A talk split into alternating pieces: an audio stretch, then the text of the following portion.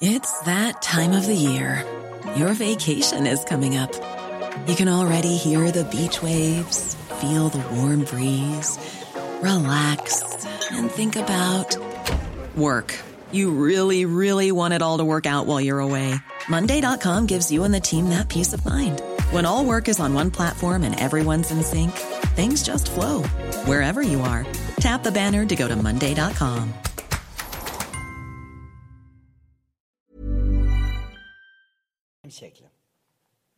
C'est ignorer qu'on ne réforme un pays que par un projet partagé, par un élan volontaire auquel le peuple adhère, par une volonté de fédérer les énergies, par une méthode fondée légitimement sur la résolution politique, mais aussi sur la capacité d'écoute et la recherche des compromis nécessaires. Pour ce qui nous concerne, nous sommes pour le pays prêts à toutes les hypothèses, avec pour boussole politique l'intérêt de la France, le bonheur des Français et donc vers le projet refondateur de rendre le pouvoir au peuple. Voilà, mesdames et messieurs, je suis bien sûr à votre disposition pour répondre à vos questions sur ce sujet ou sur d'autres. Bonjour, Madame Le Pen, c'est pour BFM Une question sur la méthode qu'a évoqué euh, le président de la République, notamment sur le prochain texte à venir. Il a expliqué qu'il comptait en gros découper en rondelles certains textes et voter avec différentes majorités pourquoi est-ce que ça ne marcherait pas finalement Hier soir, vous avez voté, en tout cas votre groupe a voté, un texte sur le nucléaire. Un texte. Un texte. Une logique, une cohérence, euh, une, vision, euh, euh, une projection. Qu'est-ce que c'est que cette idée d'aller découper un texte en petits morceaux pour essayer de faire voter un petit morceau avec une partie de l'hémicycle, un petit morceau avec l'autre? Mais c'est encore une fois une perte totale de cohérence politique. Et puis, c'est surtout un terrible aveu d'échec.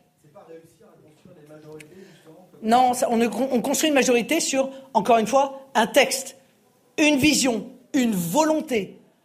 Pas euh, en, découpant des moitiés de phrases, en se disant, bah, tiens, cette moitié de phrase, je vais peut-être réussir à la faire voter par le PS, et puis cette autre moitié de phrase, je vais essayer de la faire voter euh, par euh, ce qui reste de LR, c'est-à-dire pas grand-chose.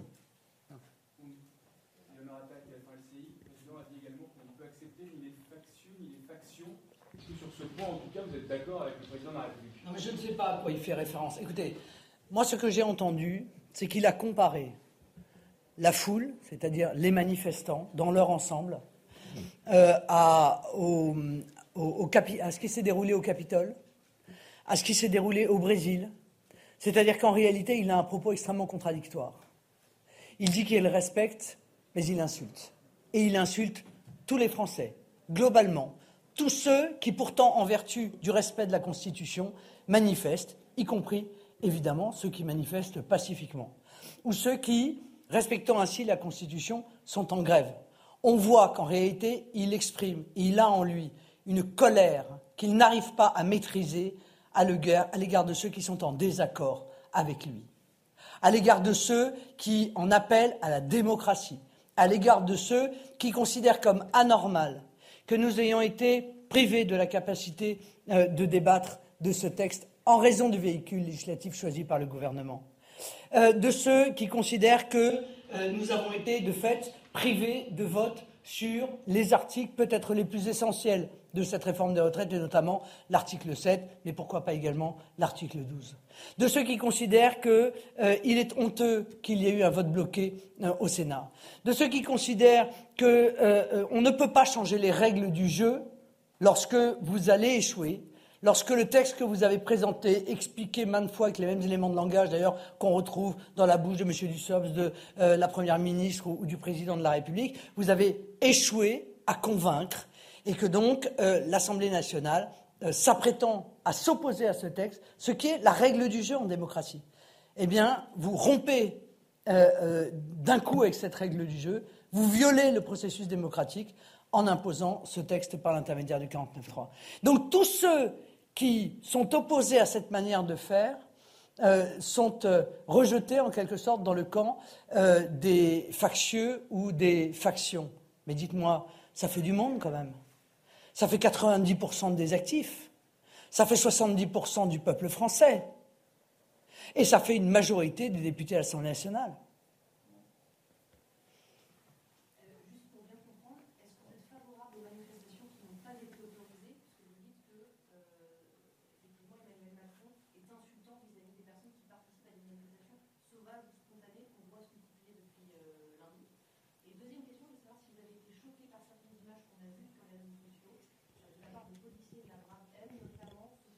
qui fait désormais l'objet d'une enquête par l'IGPN. S'il fait l'objet d'une enquête par l'IGPN, c'est qu'il mérite à l'évidence de faire l'objet d'une enquête par l'IGPN. Voilà, moi je n'ai jamais euh, considéré euh, qu'il euh, ne pouvait pas y avoir d'actes qui soient condamnables de la part d'un tel ou d'un tel. Mais ils sont en règle générale poursuivis et condamnés. Je crois que c'est d'ailleurs le corps de fonctionnaires qui est le plus contrôlé et, et qui fait l'objet du plus d'enquêtes ouvertes. Bon, donc il faut se réjouir que la justice fasse son travail. Quant à, aux manifestations, enfin pardon, autorisées, non autorisées, on est là quand même dans un niveau qui n'est pas celui du débat qui se pose au pays aujourd'hui. Le débat qui se pose aujourd'hui au pays, c'est que nous avons un président de la République qui, plutôt que de venir expliquer qu'il avait euh, compris que cette réforme était euh, une réforme qui allait toucher chacun des Français, qu'il entendait que la majorité des Français y étaient opposés et que l'ensemble de l'Assemblée nationale, que la majorité de, l'Assemblée nationale y était opposée, eh bien, il ne pouvait pas maintenir euh, cette euh, réforme en l'état, qu'il fallait faire autre chose. Et autre chose, encore une fois, il n'y avait pas 50 possibilités, c'est le référendum ou la dissolution. Et moi, je suis frappé de voir, je vous le dis franchement, hein, un certain nombre de journalistes avoir repris, sans aucun recul, les arguments du gouvernement consistant à dire Ah oui, mais alors, vous comprenez, ils votent une motion de censure, mais ils ne peuvent pas faire de gouvernement commun. Mais ça n'est pas du tout le sens de nos institutions. Ça n'est pas du tout le sens de la motion de censure. Enfin, je rappelle que le sens du vote d'une motion de censure, c'est d'exprimer la censure du gouvernement. Dans ces conditions, la Première ministre est contrainte de déposer sa démission. Et le président de la République a le choix, soit de nommer un nouveau Premier ministre, soit même, éventuellement, euh, de euh, euh, renommer le Premier ministre qui a démissionné. Voilà, c'est ça. Personne, personne d'autre que le peuple français ne décide quelle majorité va sortir des urnes Personne. Non, mais je suis d'accord. Mais je veux dire, l'argument qui a été utilisé par le gouvernement et repris par des journalistes, c'est de dire Ah, mais de toute façon, même si la motion avait été votée, ils n'ont pas de majorité. Ensemble, c'est la carpe et le lapin. Mais ça n'est pas du tout le sens de nos institutions. Enfin, pardon, on ne peut pas rajouter à nos institutions ou inventer des institutions qui n'existent pas. Oui. Et euh, au moment des Gilets jaunes, en décembre, nos institutions ont été en danger. Nos institutions ont été en danger. Oui. Il y a un soir de décembre où euh, euh, le président de la République a craint, je crois que chacun l'a exprimé d'ailleurs à ce moment-là, euh, que euh, des manifestants euh, ne s'en prennent à nos institutions et notamment en cherchant à forcer les portes de l'Élysée. j'ai fait un courrier ce soir-là et j'ai exprimé à tous ceux qui ont envie de m'écouter qu'il m'apparaissait essentiel de préserver les institutions. Je crois avoir, de ce fait, probablement, peut-être contribué à faire baisser le niveau de tension qui existait.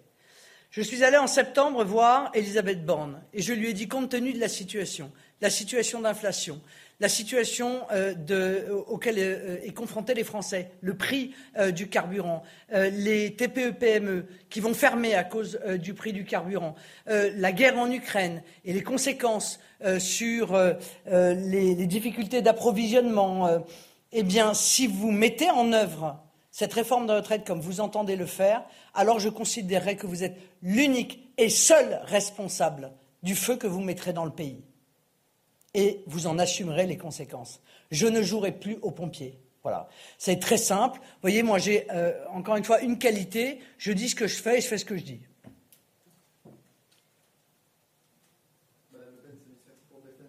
Euh, quand le président dit je ne cherche pas à être élu, je ne peux pas constitutionnellement, je cherche l'intérêt supérieur du pays, je suis prêt à endosser l'impopularité. Comment est-ce que vous, avez perçu ce passage-là?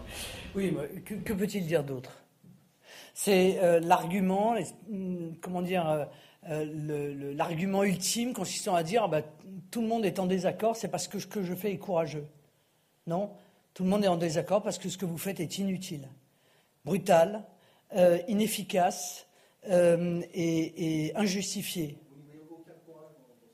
Non, non, je, non. D'ailleurs, je, voudrais peut-être ici briser la légende qui est répétée ad nauseam, là encore, par un certain nombre de, de, journalistes ou d'éditorialistes consistant à dire Ah, ce président, il prend son risque. Ah bon, mais quand il a pris son risque? Quand s'est-il une seule fois mis en danger? Quand a-t-il pris une seule fois le moindre risque? Jamais. Zéro. Voilà, zéro. C'est la raison pour laquelle, d'ailleurs, tout en espérant la dissolution, parce que je pensais que euh, le moment euh, le nécessitait, revenir au peuple, je savais pertinemment qu'il ne le ferait pas. Parce que s'il avait choisi la dissolution, il en serait sorti probablement lui aussi étrié. Et qu'il n'a jamais, vous m'entendez, jamais pris aucun risque. Et contrairement à ce qu'il dit, il a toujours pensé à son confort personnel, au renforcement de son pouvoir personnel et jamais, au grand jamais, à l'intérêt supérieur du peuple. Oui. On ne vous voit pas dans les manifestations depuis le début de la contestation. Est-ce que vous espérez que demain, tout de même, la manifestation soit la plus massive possible dans la alors je peux venir chaque semaine vous dire exactement la même chose, ça ne me dérange pas, il paraît, que, la politique c'est l'art de la répétition. Donc euh, vous voyez, euh, je, peux le faire. Euh, je soutiens, bien entendu, les Français qui expriment dans la rue leur opposition sans violence, de manière pacifique, à cette réforme des retraites. Voilà, je ne peux pas vous dire mieux. Euh, j'ai expliqué cent fois pourquoi euh, je ne manifestais pas, parce que je crois que notre rôle à nous députés, c'est d'être ici, c'est de mener le combat ici. Je vous rappelle qu'au début du texte, on nous avait expliqué que le texte passerait, qu'il n'y avait aucun problème, et je vous avais dit non, nous avons un travail à faire pour convaincre chaque jour qui passe, chaque argument, chaque plateau de télévision, mais aussi peut-être chaque conversation que nous avons avec euh, nos collègues, est un moyen de pouvoir convaincre et trouver une majorité pour s'opposer à ce texte. Je crois qu'on a plutôt bien travaillé puisqu'il y avait une majorité à l'issue de cette seconde lecture pour voter contre ce texte. Vous voyez, donc euh, c'est la conjonction de ces forces, si je puis me permettre, les syndicats dans leur rôle, le peuple qui exprime son mécontentement, comme la Constitution lui permet de le faire, et les députés qui font le travail pour lequel ils sont élus, qui auraient dû entraîner l'échec de ce texte si, encore une fois, le président de la République n'avait pas foulé aux pieds et euh, l'esprit des institutions et, surtout euh, les fondements de la démocratie. Le président euh, l'a dit, et certains Français, c'est vrai, sont inquiets par les blocages notamment dans les raffineries. Lui dit qu'il veut un retour à la vie normale et la fin des blocages. Est-ce que ce n'est pas aussi ce que vous, vous souhaitez à terme? Oui, vous arriverez toujours sur une toute petite chose à, trouver un, positionnement euh, commun. Mais c'est le positionnement de tous les Français, ça. La réalité, c'est que tous les Français souhaitent qu'il y ait des manifestations pacifiques, mais qu'il y a très peu de Français qui soutiennent la violence, à part euh, quelques représentants d'extrême gauche. Euh, il y a très peu de Français qui souhaitent paralyser l'économie du pays. il y a très peu de Français qui souhaitent être les victimes, en réalité expiatoires, de l'entêtement du gouvernement de vouloir maintenir cette réforme des retraites. Donc, euh, la loi, euh, toute la loi, pour le coup. Euh,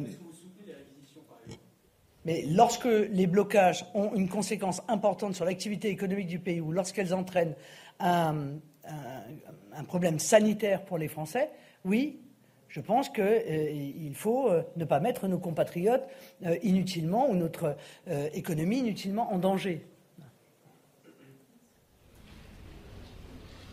Comment expliquez-vous que votre notion de censure n'ait pas recueilli plus de 100 voix? Bon, parce que nous sommes confrontés à quelques groupes politiques qui sont d'un sectarisme inouï et qui pensent à leur intérêt personnel plutôt qu'à l'intérêt supérieur euh, du pays. Mais vous savez, pour vous faire une confidence, nous avions déposé cette motion de censure comme une, un petit peu pour ceinture et bretelle. Voilà, parce que euh, nous savions que la motion de censure de Lyotte allait être celle qui allait euh, réunir le plus de voix, ce dont euh, nous nous réjouissions d'ailleurs. Mais on ne pouvait pas imaginer qu'il n'y ait pas une motion de censure de sécurité.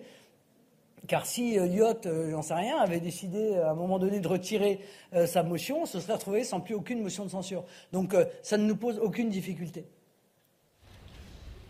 Comprenez pas la capacité d'une manifestation à faire le gouvernement je pense que le signal serait quand même euh, assez contraire à l'esprit de, la démocratie. Vous voyez ce que je veux dire? C'est-à-dire que euh, moi, je, oh, si, je me lançais, je, vous dirais bien ce que je pense qu'il va advenir.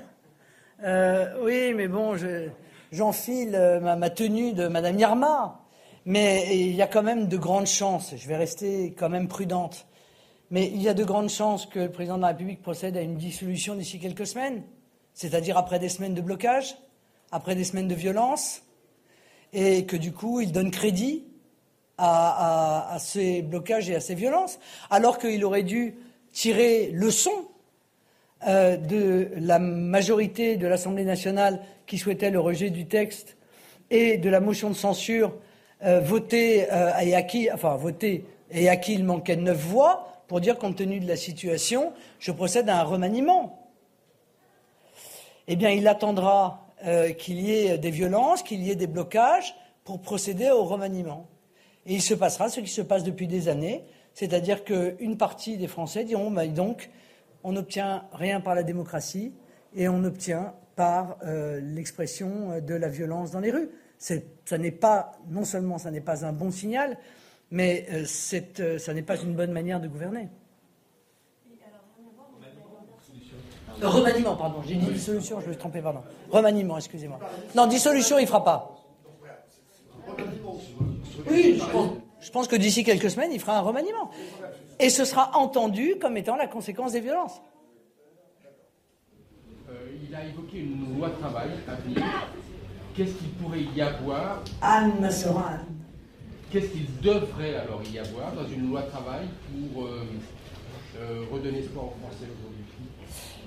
Bah, dans une loi travail, il faudrait qu'il y ait la proposition que nous avons euh, développée pendant la campagne présidentielle, à savoir la mise en œuvre de ce donnant-donnant avec les entreprises, qui consiste à dire aux entreprises, écoutez, si vous augmentez de 10% tous les salaires jusqu'à trois fois et demi le SMIC, eh bien,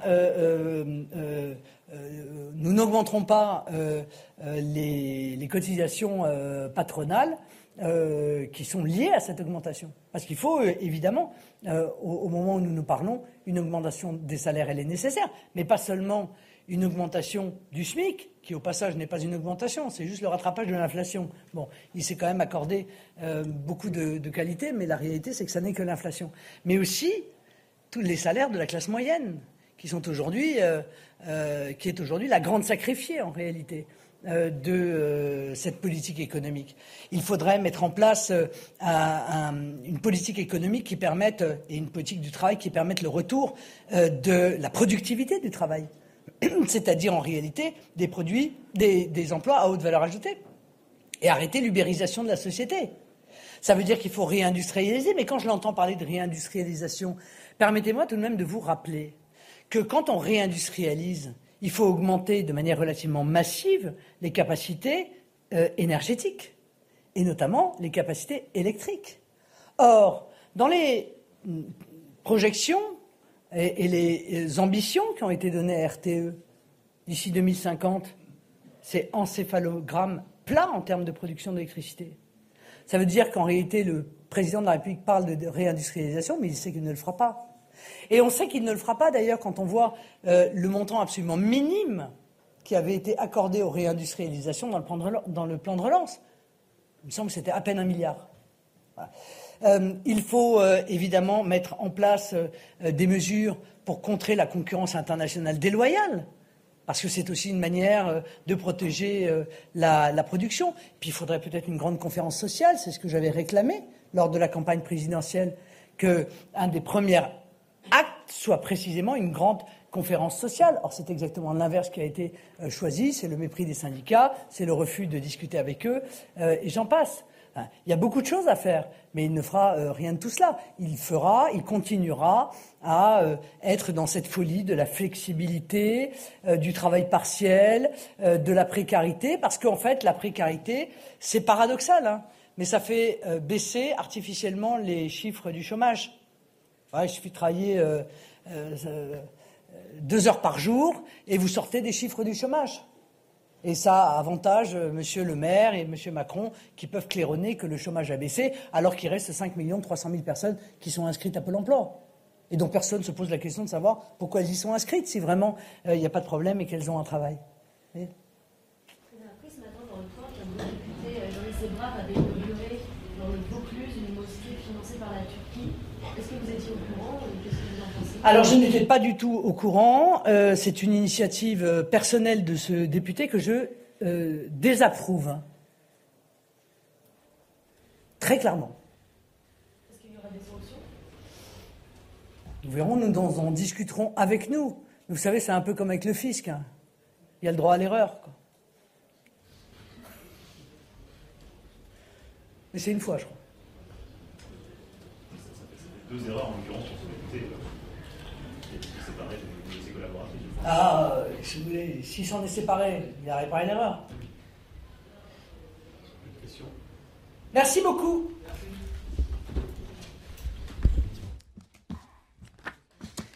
Voilà pour cette euh, conférence euh, de presse de Marine Le Pen en direct de l'Assemblée nationale qui a duré un peu plus d'une demi-heure, euh, où elle tire évidemment à boulet rouge sur Emmanuel Macron après euh, avoir entendu son intervention euh, dans euh, deux JT de, de 13 heures. On va y revenir très largement, bien entendu.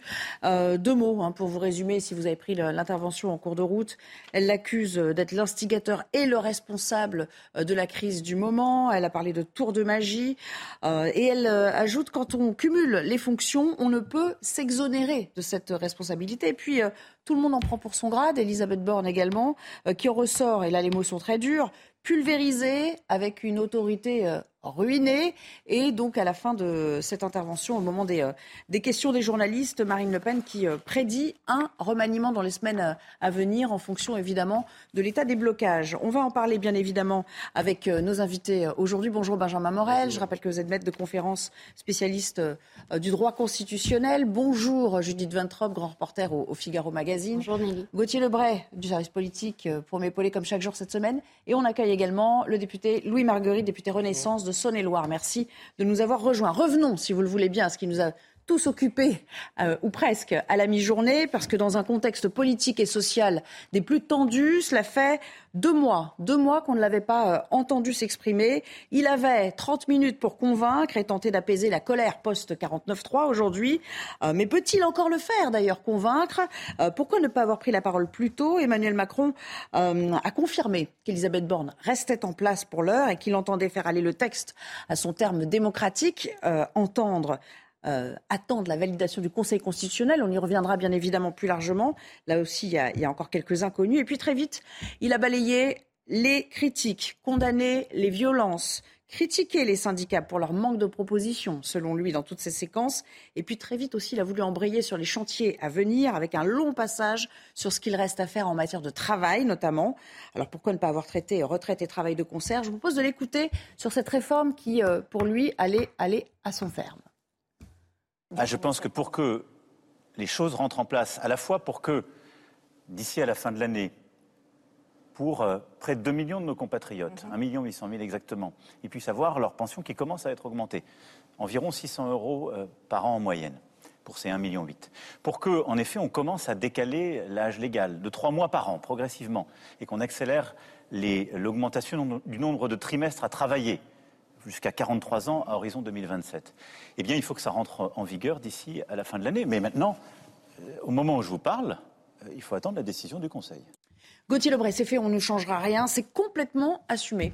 Oui, il est droit dans ses bottes, le président. Il dit que euh, le texte va suivre son cours. Donc, c'est-à-dire que là, il va être devant le Conseil constitutionnel. Il espère évidemment que le Conseil constitutionnel va valider ce texte. C'est pas fait. On sait que Laurent Fabius et les sages pourraient retoquer euh, un point ici, un point là, notamment euh, l'index senior, puisque je rappelle que le gouvernement a fait le choix de passer par un texte budgétaire. Donc, il faut que chaque article soit également un article budgétaire. Et sur l'index senior qui vise à contraindre les entreprises à publier les données, leurs données sur l'emploi des seniors en leur sein, eh bien, visiblement, ça pourrait ne pas passer puisque ce n'est pas un article purement euh, budgétaire. Alors ensuite, le président, effectivement, droit dans ses bottes, qui n'a pas fait beaucoup d'annonces, hein, contrairement à ce qu'on pouvait attendre, même à ce qu'on a pu nous dire du côté de l'Elysée. Une annonce sur une meilleure répartition des super profits pour les entreprises qui engrangent justement le plus de profits, mais c'est tout.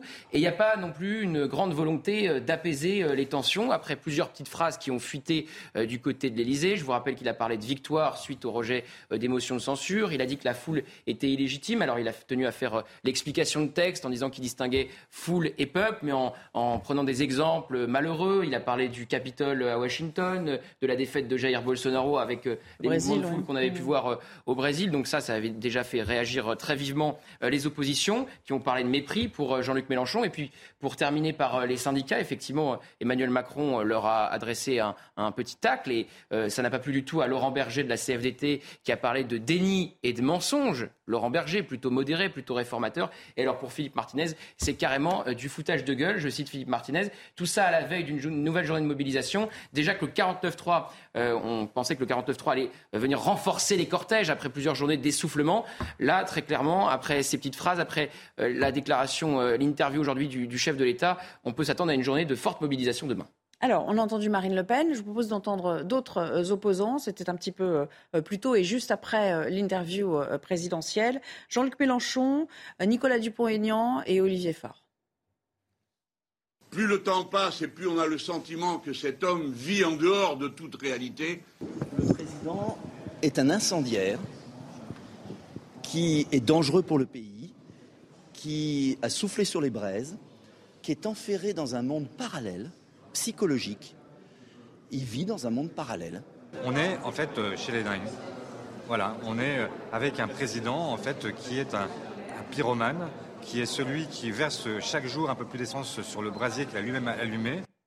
Bon, Judith Vintrop, on ne s'attendait pas trop à ce qu'il y ait euh, un quelconque satisfait hein, du côté des oppositions. Mais néanmoins, un petit peu plus tard dans cette intervention, Jean-Luc Mélenchon dira il nous méprise. il y a quelque chose de l'ordre du mépris dans cette intervention présidentielle aujourd'hui? En tout cas, contrairement à, ce qu'a dit euh, Marine Le Pen quand elle a commencé sa conférence de presse euh, en reprochant à Emmanuel Macron de ne pas assumer euh, ce qui se passe dans le pays, il assume. Au contraire, toute son intervention télé était pour dire j'assume, c'est moi, c'est impopulaire, je le fais pas par plaisir, je le fais parce que je pense que c'est l'intérêt du pays. Et il le fait d'une façon qui, effectivement, et là tous les commentaires se rejoignent et à juste titre, ne peut que euh, raviver les colères. Euh, à la veille euh, d'une manif qu'on annonçait déjà extrêmement importante, une manif légale, une manif autorisée, organisée par les syndicats, s'il voulait faire en sorte que la manif soit la plus massive possible, et on sait que plus elle est nombreuse, plus les risques d'incidents se multiplient, eh ben, c'est comme ça qu'il ferait à se demander, même s'il ne joue pas avec un certain cynisme, euh, l'incarnation de l'ordre, le recours de l'ordre. Et c'est pour ça d'ailleurs qu'il s'était adressé à cette heure-là à des gens euh, qui sont plutôt, qui appartiennent plutôt à sa base électorale euh, face au chaos. Hmm. Louis Marguerite, ce serait grave si, si on en arrivait à ce, à ce point de cynisme s'appuyer sur ceux qui, euh, qui, le soutiennent pour dire voilà, tout va rentrer dans l'ordre parce que maintenant, bah, je vais envoyer les forces de l'ordre pour euh, remettre, euh, remettre un petit peu tout cela en place. Non, je ne peux pas imaginer que vous pensiez réellement ce que vous venez de dire à l'instant. Mais je, pose la question, sérieusement. non, mais vraiment, bah, je vous réponds aussi sérieusement, honnêtement, je ne peux pas imaginer cela. Peut-être quelques, quelques points quand même. D'abord, le projet de loi, il suit son chemin démocratique et, et, ça a été adopté constitutionnellement. Maintenant, évidemment, on voit bien qu'il y a des garde-fous du Conseil constitutionnel. Ça a été évoqué à, à, à ma gauche. et, donc, et donc voilà. Et donc, il y aura les, études qui doivent être faites. Est-ce que pour autant, euh, c'est de nature, ce chemin démocratique, enfin en tout cas ce chemin institutionnel et constitutionnel, est de nature à, à rassurer, apaiser? Non, sinon on ne serait pas en train d'en parler et d'avoir comme titre, euh, comme titre ce, que, ce qui est indiqué en bas de l'écran. Donc il faut effectivement être dans l'écoute et l'apaisement. C'est pas simple parce viennent s'agglomérer beaucoup d'autres colères. Euh, moi je le vois dans ma circonscription, euh, s'agrègent aussi et c'est sans doute des causes peut-être qui suscitent plus de colère que, que les retraites, que sont les, les fermetures de classe, que sont l'accès aux soins, etc. On aura, j'imagine, l'occasion d'en reparler.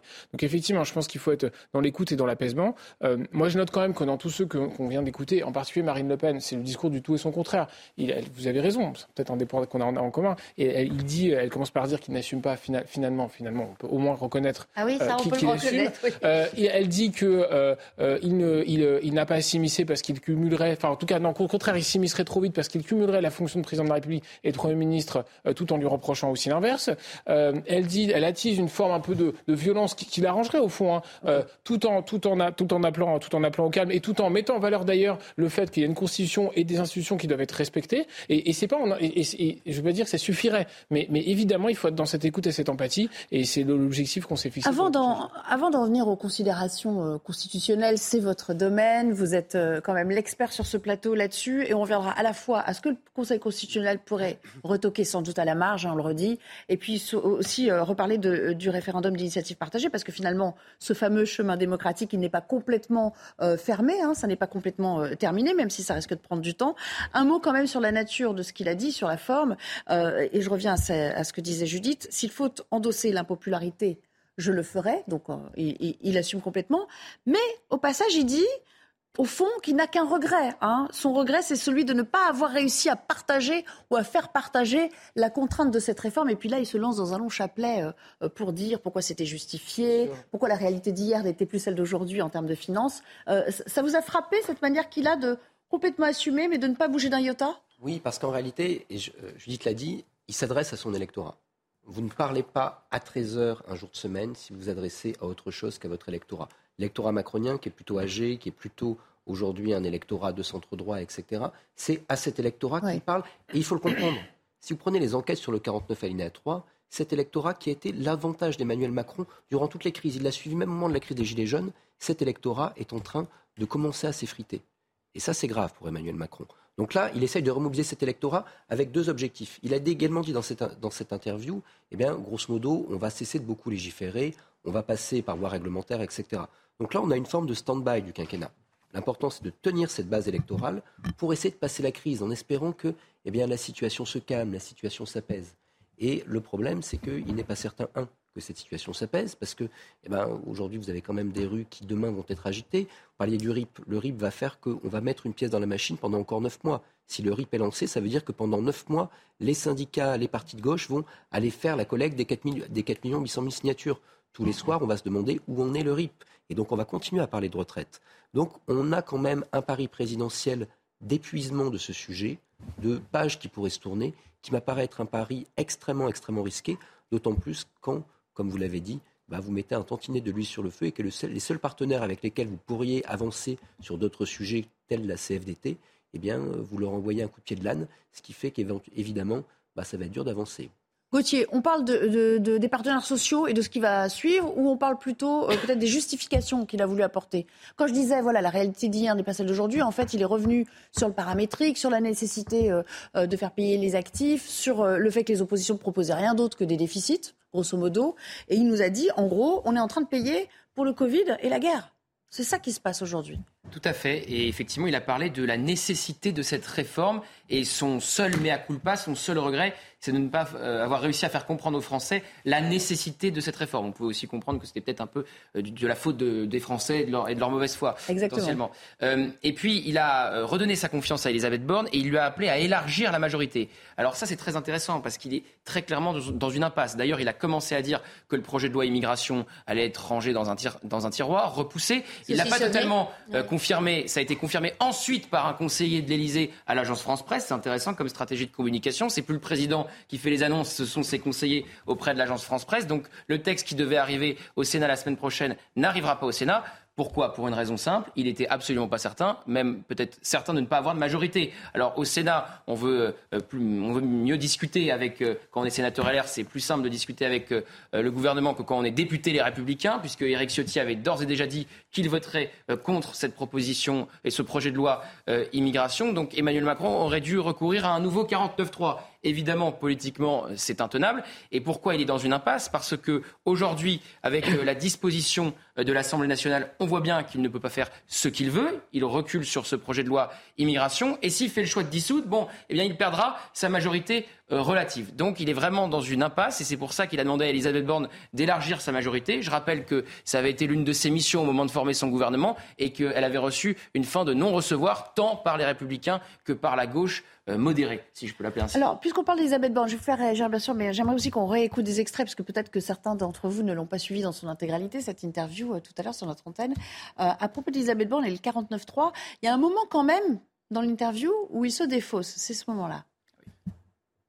Elle a décidé, après avoir examiné avec l'ensemble des forces politiques de la majorité et ses ministres euh, pour cette réforme, le fait que pour qu'elle passe et ne laisser aucune incertitude, elle a souhaité engager la responsabilité de son gouvernement. C'est ça ce qu'on appelle le 49.3, fameux article. C'est la centième fois qu'on le fait dans notre République. C'est un geste très solennel. Elle a pris ses responsabilités avec son gouvernement et elle a dit au Parlement, si vous avez une majorité alternative, qu'elle s'exprime. Lundi, il a été montré qu'il n'y avait pas de majorité alternative. À neuf voix près. Oui, mais vous savez, nous sommes en République à une voix près. Pour Louis Marguerite, bien sûr, vous êtes là pour assurer la défense, mais enfin, quand même, qui peut sérieusement le croire? Euh, Elle a souhaité, elle a engagé, tout le monde connaît le fin mot de cette histoire, tout le monde sait ce qui s'est tramé juste avant euh, euh, le dépôt du 49-3, ce branle-bas de combat à l'Élysée. C'est lui qui est derrière, c'est pas sa première ministre. Ah, On ne prend pas une, une décision aussi, aussi importante sans effectivement en discuter avec le président de la République. C'est évident, n'importe quel gouvernement, de quelle couleur euh, qu'il soit. Et donc, elle euh, a tranché toute seule comme Mais- une mais- grande. mais- mais vous, savez, vous savez bien que c'est pas le cas et vous savez bien qu'il y a eu des. Ce que vous appelez le branle-bas, en réalité, c'était le décompte de ceux sur qui on pouvait espérer pour dépasser. un petit- un et, peu il, était compliqué, mais, mais, tout- mais on, a, on a cherché tous, y compris le président de la République et la première ministre, et tous ceux qui étaient autour de lui à ce moment-là, sur les fameuses trois réunions, à, à- à regarder si on nous avions à pousser pour vers le vote. Donc jusqu'au dernier moment, on pensait qu'on pouvait le faire, ça n'a pas été le cas. Euh, je voudrais juste revenir sur un point parce que est-ce que le travail parlementaire va, va suffire à calmer? Bien évidemment que non. Il va falloir qu'on soit très concret pour répondre aux attentes des gens auxquels on, on ne répond pas. Et je reviendrai sur les thèmes de l'école et de la santé notamment. Mais je note quand même que, bien sûr que c'est difficile sur ce texte, mais je note à nouveau que la motion de censure, euh, certains, l'ont- voté et au moins ça, aurait le mérite de la cohérence. Moi je note qu'il y a quand même 10 19 députés LR qui l'ont voté, alors qu'ils trahissent peut-être ce qu'ils ont défendu pendant des années. Ça c'est une chose, mais au moins euh, ça, ça, montre vraiment qu'ils étaient euh, contre cette réforme, ça a le mérite de la cohérence.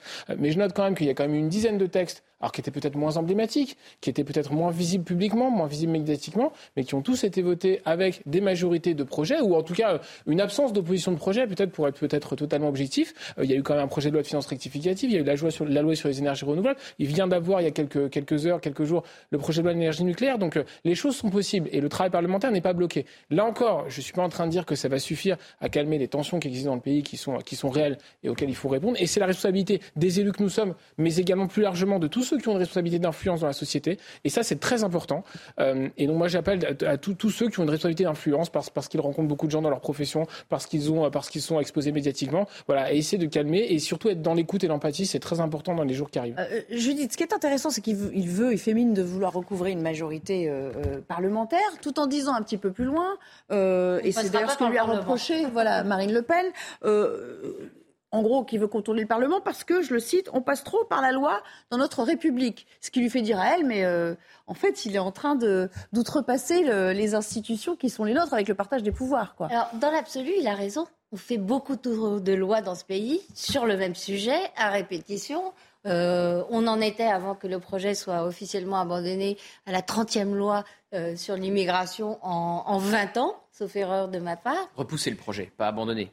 Tout. Abandonné pour être saucissonné. hein. Ça. Euh, a, a priori, euh, ce qu'on dit. le tempo n'est pas le bon, ça c'est sûr. Le timing n'est pas le bon. Et ce que j'ai oublié de dire tout à au l'heure, c'est gouver- que au ça a été étudié en commission ça. au Sénat, où Oui, oui. les sénateurs LR étaient en train de durcir le texte Oui, pour pourquoi pas le voter ensuite. Euh, mais en fait, euh, tout, tout ce qu'il tout fait. Donc, on- sur le principe, on peut être d'accord. Il y a trop de lois dans ce pays. euh, pourquoi ne pas prendre la voie réglementaire?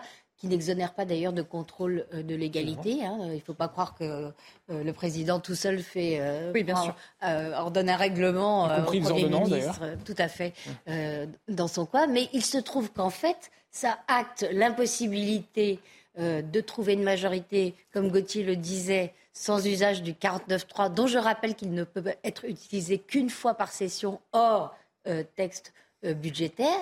Et puis c'est une sorte de réponse à, par exemple, Édouard Philippe, qui dans les colonnes euh, du Figaro ce matin disait il faut élargir, élargir avec évidemment les républicains, mais élargir aussi avec la gauche, la gauche non France insoumise. Enfin bref, qu'il faut faire une espèce de, de gouvernement de salut public. Sinon, c'est l'immobilisme. Il acte l'impossibilité d'en faire une. Il le dit d'ailleurs quand il demande en même temps qu'il charge euh, Elisabeth Macron d'élargir autant qu'elle le peut, ce sont ses mots, la majorité, il dit Je ne parle pas d'accord de gouvernement. Elle, a dit Elisabeth Macron. Vous avez dit Elisabeth Macron. Un intéressant.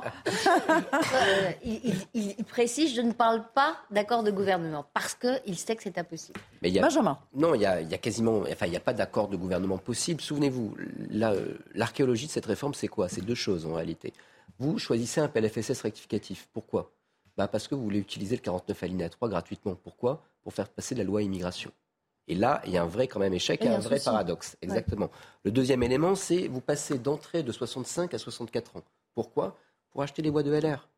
LR ne va pas dans l'affaire parce que tout bêtement, le groupe LR est un groupe aujourd'hui très exposé. Et donc vous pouvez dire, je fais une coalition avec LR, vous ferez une coalition avec Eric Ciotti et Olivier Marlex, vous ne ferez pas une coalition avec 60 députés LR. Donc aujourd'hui, tenir une majorité est impossible. Et si vous prenez les images de votre groupe, monsieur le député, lors de la motion de censure, eh ce sont des images qui sont dures pour le gouvernement. Parce que normalement, lors euh, d'un vote d'une motion de censure, ah les députés de la majorité ne servent à rien. Certes, parce qu'ils ne votent pas. Néanmoins, ils applaudissent le Premier ministre, ils le soutiennent. Là, ils étaient peu présents. Souvenez-vous, il y a deux semaines, les PPL Horizon rejetés par Renaissance les PPL Renaissance, notamment celle de la présidente de Renaissance, rejetée par une partie de son groupe et par les modems. Aujourd'hui, le fait d'avoir une majorité parlementaire claire, solide, est loin d'être évident. Elle est non seulement relative, mais elle est également friable. Et je rejoins ce que disait Judith ensuite. C'est-à-dire que malgré tout, on peut réformer par voie réglementaire. La plupart des lois qui sont extrêmement rapidement votées et très mal faites ont pour but de corriger des lois qui ont été votées il y a quelques années auparavant. Donc ça ne veut pas dire qu'il n'y a pas de marge de manœuvre. Finalement, Gauthier, c'est un peu la leçon qu'on retiendra, le fait d'avoir euh, trop euh, misé, c'est peut-être le, le, péché de cet exécutif, d'avoir trop misé sur une majorité qui lui semblait acquise de facto avec les Républicains. C'était un engagement d'Olivier Marlex qui avait dit à Elisabeth Borne qu'il était en capacité de lui apporter les voix qui manquent, à savoir des voix à les républicains, pour faire voter cette réforme des retraites. Et jeudi euh, de la semaine dernière, où le 49-3 sera finalement déclenché, il appelle Elisabeth Borne pour lui dire, Madame la Première ministre, je ne vais pas pouvoir tenir cette promesse. Et effectivement, il y a de nombreuses concessions qui ont été faites aux républicains. La première d'entre elles, passer de 65 ans à 64 ans. Il y a eu ensuite les carrières longues, le CDI senior, la surcote des femmes de 5%, avec euh, des milliards à chaque fois dépensés en, plus. Et je rappelle en plus que les républicains défendaient 65 il y a à peine quelques semaines en soutenant euh, Valérie Pécresse et euh, se montrait, elle disait euh, Emmanuel Macron a cramé la caisse et, et les Républicains ont quelque part cramé la caisse en demandant toujours plus de concessions ils ont été d'ailleurs quasiment meilleurs que la CGT et la CFDT sur ce point. Et hier, Jean-François Copé, lors du euh, bureau euh, au siège des Républicains, a dit le tort d'Emmanuel Macron, c'est d'avoir négocié avec nous plutôt qu'avec la CFDT. Et c'est sans doute très vrai. Juste un mot euh, en, réaction à ce que vous entendez, et après on va, on va passer au journal parce que Michael Dorian va me rejoindre sur ce sujet. Juste un mot, ça fait 20 ans que la droite de gouvernement, dite de gouvernement, écrit dans ses, dans ses, dans ses tracts qu'il faut faire une réforme des retraites dans des versions beaucoup plus dures, non seulement les 65 ans, y compris sur la remise en cause des droits acquis, notamment sur le, les régimes spéciaux. Non seulement ils voulaient les supprimer comme nous, mais en plus remettre en cause des droits acquis, c'est-à-dire ceux qui étaient déjà rentrés dans le régime. Donc voilà, on peut toujours écrire ce qu'on veut dans les, dans les programmes politiques, présidentiels ou législatifs. Après, effectivement, alors quand il s'agit de tenir les engagements, c'est toujours un peu plus compliqué. Donc moi, je note que ceux qui ont au moins voté la motion de censure sont fidèles à leur, peut-être leur nouvelle conviction, je sais pas comment on peut ça. Les autres, je, pense qu'effectivement, certains sont appelés à, en tout cas, à construire avec nous des majorités de projets. Vous parliez des syndicats. Justement, certains ont regardé euh, l'intervention euh, euh, du président de la République. Pas pour très longtemps, hein, lorsqu'il s'agit d'Olivier Matteux, vous savez, ce représentant de la CGT 13, qui concourt d'ailleurs pour prendre la tête du syndicat CGT national. Écoutez-le, c'était dans un, dans un camion. Ça vaut son pesant d'or. À tout à l'heure. Il faut attendre la décision du Conseil. Alors on va parler de la crise sociale dans notre pays qui est fort. Avec, avec cette, Parce que vous avez entendu ce qu'il vient de dire. Ah, une fois qu'il se fait valider par le Conseil constitutionnel, il, fait tout ce qu'il faut pour que le texte soit promulgué et qu'il entre en vigueur. Donc ça veut dire qu'il faut faire entendre à ce président, à son gouvernement, au MEDEF et au Conseil constitutionnel qu'il vaut mieux que la réforme le soit retirée.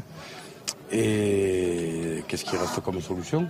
C'est demain des millions et des millions de grévistes et de manifestants et encore plus de grèves reconductibles dans tous les secteurs possibles et imaginables.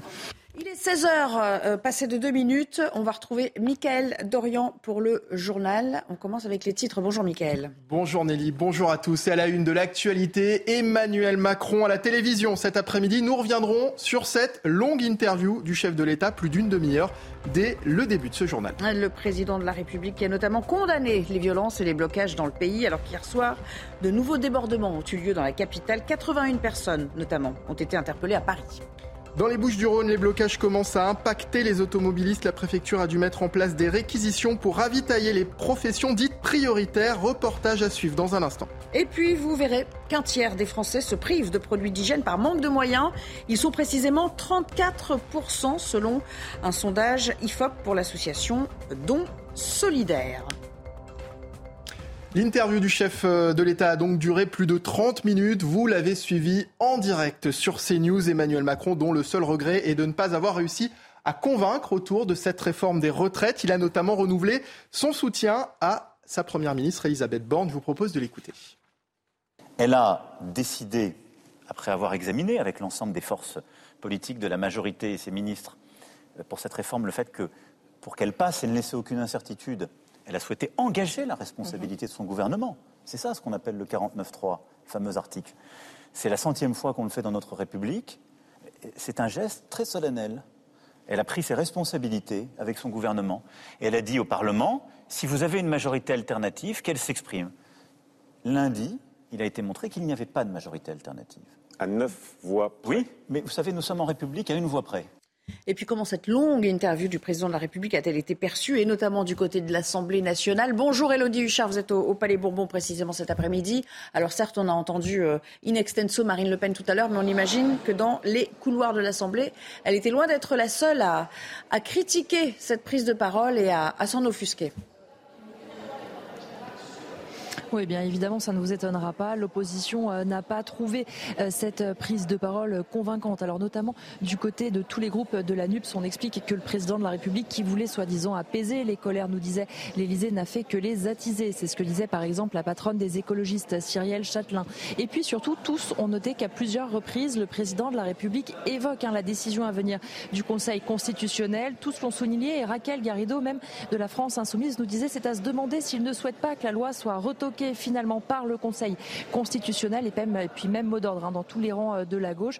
Non seulement ça n'attise pas les colères, mais surtout ils appellent hein, les gens, les Français à aller manifester demain. Et puis quand on pose la question, justement, puisqu'il veut élargir sa majorité à tous les groupes, la gauche et y compris les républicains, quand on leur demande s'ils sont prêts à saisir cette main tendue, eh bien tous font la même réponse. Ils ne voient pas comment le président Elisabeth Borne pourrait élargir leur majorité dans le court terme. Merci beaucoup Elodie Huchard en direct de l'Assemblée nationale. Les images sont signées Jean-Laurent Costantini. Réaction également, vous le disiez Nelly, de Marine Le Pen qui a pris la parole depuis l'Assemblée nationale, mais aussi de Jean-Luc Mélenchon. On les écoute tous les deux. Le président de la République vient une fois de plus de parler pour ne rien dire. Et de ce qu'on en a compris, on n'y retrouve que les marques traditionnelles du mépris dont il nous a accablés jusque-là. En tout cas, ce qui est certain, c'est qu'il aura mis son imagination en grève. C'est une contribution qui est appréciée. Maladresse ou choix délibéré, M. Macron a opté pour un horaire de diffusion qui relève d'une volonté ostensible, transgressive et même puérilement provocante d'ignorer la France qui ne peut pas être devant sa télévision en pleine journée. C'est-à-dire la France des actifs, ces Français qui étaient les plus concernés par la réforme des retraites et qui y sont opposés à près de 90%. Un président de la République aurait dû avoir à cœur de s'adresser d'abord à ceux qui l'avaient heurté, blessé ou contraint. Le rôle d'un président est de s'adresser à tous, sans exclusion ni mépris, de trouver les mots pour rassurer et rassembler. Réaction du côté des syndicats. À présent, le secrétaire général de la CFDT, Laurent Berger, qui accuse Emmanuel Macron d'avoir menti à propos de la position euh, de euh, son syndicat sur les retraites pour, je cite, masquer son incapacité à trouver une majorité pour euh, voter sa réforme injuste. Et puis pour Philippe Martinez, le patron de la CGT, les propos du président sont dus à mépris pour les millions de personnes qui manifestent. Emmanuel Macron a donc insisté tout à l'heure sur la nécessité de réformer notre système de, retraite. Elisabeth Borne l'a également rappelé au Sénat en pleine séance de questions au gouvernement. Elle répondait à la question du sénateur écologiste de l'Isère, Guillaume Gontard. Oui, cette réforme est nécessaire pour assurer l'avenir de nos retraites. Sans elle, les déficits se seraient accumulés et nous aurions été contraints à des hausses d'impôts ou des baisses de pensions au détriment des plus modestes et des classes moyennes. Et oui, le compromis fonctionne. Nous avons travaillé ensemble, bâti un projet qui reprend des propositions que la majorité sénatoriale portait parfois depuis longtemps, mais aussi des idées qui n'étaient pas les vôtres, issues de l'Assemblée. Et ce projet, vous l'avez adopté par deux fois à une large majorité. Un sondage CNews à présent euh, à la question Êtes-vous en colère contre la politique économique et sociale du gouvernement? La réponse est oui pour 83% de nos concitoyens. Et dans le détail, vous le voyez, 58% qui précisent euh, être beaucoup en colère après cette séquence. Et face à la colère des Français, justement, Emmanuel Macron s'est aussi exprimé tout à l'heure sur les blocages et les violences lors des manifestations de ces derniers jours, des débordements que le chef de l'État condamne. Écoutez il y a des blocages, il y a des violences. Les violences, il faut les condamner. Je l'ai dit, ni les factions, ni les factions dans la République. Et euh, il y a les blocages, et les blocages, ben, il faut pouvoir les lever quand ils empêchent l'activité normale. Et c'est pourquoi, d'ailleurs, j'ai demandé. C'est pour pourquoi j'ai demandé au gouvernement d'essayer au maximum ben, de négocier et ensuite de réquisitionner. Ce que nous avons pu faire euh, sur euh, les ordures ménagères, par exemple, euh, dans certaines grandes villes, ou sur les raffineries, à chaque fois qu'il faut le faire. Ça a commencé et ce sera fait pour qu'il n'y ait pas de blocage. Parlons des violences. Il y en a eu encore hein, hier soir lors de rassemblements contre cette réforme. 81 interpellations ont eu lieu à Paris, où environ 3500 personnes s'étaient rassemblées place de la République, si l'on en croit la préfecture de police. On va d'ailleurs revenir à cette soirée brûlante avec Alexis Vallée.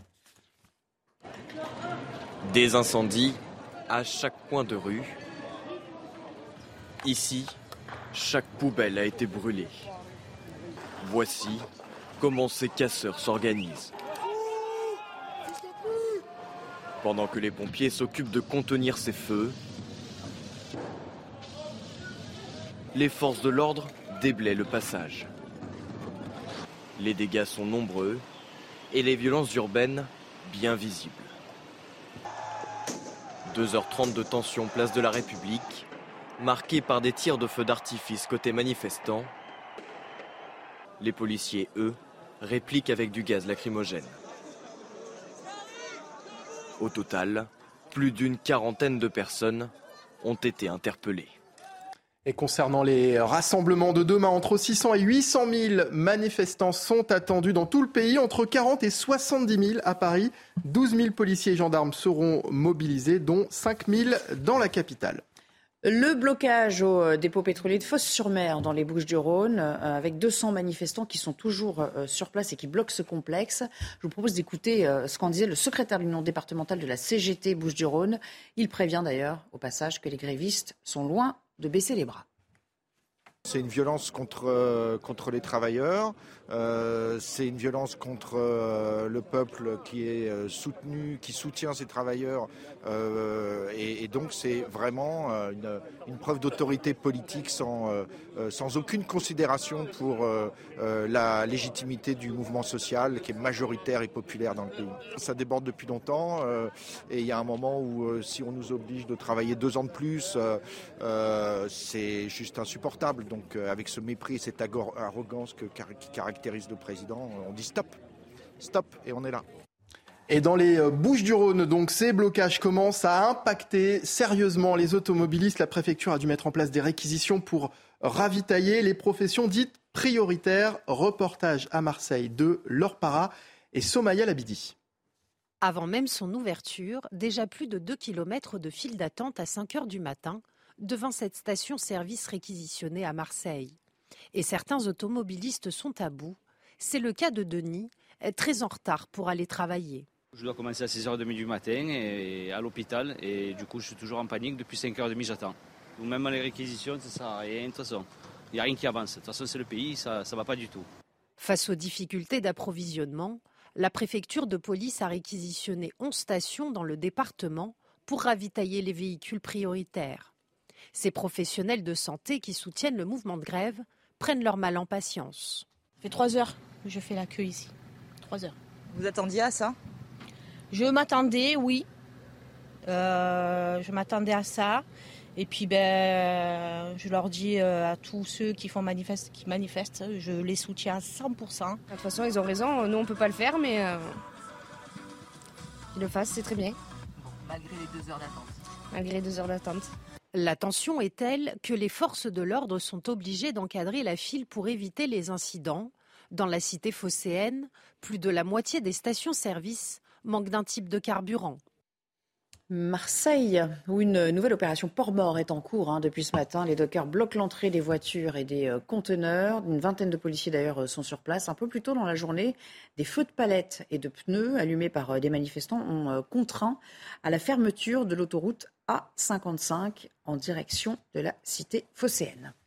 À Toulouse maintenant, la gare a été euh, bloquée par des manifestants. Le trafic a dû être interrompu pendant euh, près d'une heure. Euh, près de 300 manifestants cheminots opposant la réforme ont envahi les voies. Le blocage a été levé en tout début d'après-midi. Une troisième semaine de grève débute à la SNCF. On s'attend d'ailleurs à une circulation fortement perturbée demain. La SNCF qui communiquera ses prévisions dans moins d'une heure, a priori. Et du côté des transports, on sait déjà qu'il y aura euh, euh, un métro sur trois sur euh, certaines lignes parisiennes, un RER A sur deux ou encore un RER B sur trois. Enfin, pour les tramways et les bus, le trafic devrait être quasi normal. Dans ce contexte, le roi Charles III est toujours attendu à, Paris dès dimanche pour sa première visite officielle à, l'étranger. Le roi d'Angleterre et son épouse Camilla seront en France du 26 au 29 mars, mais le programme de son séjour pourrait être perturbé par le mouvement de grève qui secoue le pays. Les précisions avec notre correspondante à Londres, Sarah Menaille.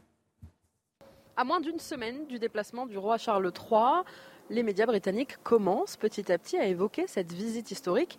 Mais ce qui fait beaucoup parler ici au Royaume-Uni depuis quelques jours, ce sont évidemment les tensions sociales actuelles en France. Charles III qui doit donc la semaine prochaine hein, se rendre à Paris puis à Bordeaux avant de remonter à Versailles. Alors si pour l'instant côté britannique il n'est pas question d'annuler cette visite d'État, les médias anglais estiment quand même que le palais de Buckingham est bien sûr avec une grande attention ce qui se passe actuellement en France. Le palais de Buckingham prendrait au jour le jour des informations autant auprès des autorités françaises qu'auprès des autorités britanniques. Le journal Le Daily Mail estime lui de son côté, bien que cette visite d'État inquiète fortement le staff de Charles III, qui suit donc avec grande attention la situation, la presse britannique évoque en tout cas une visite sous haute surveillance. Le système de sécurité du roi et de la reine consort Camilla devrait être renforcé. Depuis une dizaine de jours maintenant, la presse britannique se fait l'écho hein, des tensions sociales en France, relayant massivement les images des manifestations, notamment celle place de la Concorde. Le très sérieux journal Le Times consacrait même il y a quelques jours une double page à la grève des éboueurs parisiens. À moins d'une semaine du déplacement de leur roi en France, donc, les médias britanniques sont très attentifs à la situation outre-Manche. Dans l'actualité, euh, plus près de nous, sachez également qu'à Rennes, plusieurs affrontements ont eu lieu en marge de manifestations euh, de marins pêcheurs. Plusieurs centaines de pêcheurs venus de toute la France pour euh, dénoncer les contraintes de plus en plus fortes qui pèsent sur la pêche artisanale. On va écouter le porte-parole du mouvement pêcheur à Lorient. Les pêcheurs en aura le bol. Voilà. Avec euh, le coût du gasoil qui est arrivé euh, ben, euh, extrêmement cher. À l'heure actuelle, le coût du gasoil est arrivé à 80 centimes pour les bateaux de pêche. c'est énorme. Et à cause du coût du gasoil, eh ben, on n'arrive plus à dégager de salaire à nos équipages. Et on a beaucoup plus de mal maintenant à payer ben, nos, fournisseurs, nos affaires, tout simplement. Quoi. On est pris à la gorge. Le, plan euh, PAI, tout ça, bah, c'est carrément la destruction de la flottille française. Il y a un deuxième plan qui va être mis en place dans je ne sais pas combien de temps, dans incessamment sous peu. Donc si c'est pas pour détruire la flottille française, je ne sais pas ce que c'est. On nous parle de souveraineté alimentaire. Mais c'est du gros foutage de gueule. Si on détruit une partie de la flottille française, la souveraineté alimentaire, elle sera où? On termine avec ce chiffre alarmant. Un tiers des Français se privent de produits d'hygiène par euh, manque de moyens. Ils sont précisément 34% selon le sondage IFOP pour l'association Don Solidaire. Les précisions de Kylian Salé. Le dentifrice, les protections hygiéniques ou encore les cotons de tige. Dans ce contexte instable, 34% des Français font des économies sur des produits d'hygiène. Pour cette sociologue, c'est une atteinte à la dignité des individus en précarité. Il va y avoir aussi une forme de stigmatisation sur euh, les publics les plus précaires, mais parce qu'aussi il y a des formes de normes dans la société liées au rapport au corps, et donc ces normes eh bien, euh, imposent des manières de faire, euh, et si les personnes ne peuvent pas forcément faire, eh bien, de fait, elles vont se sentir exclues.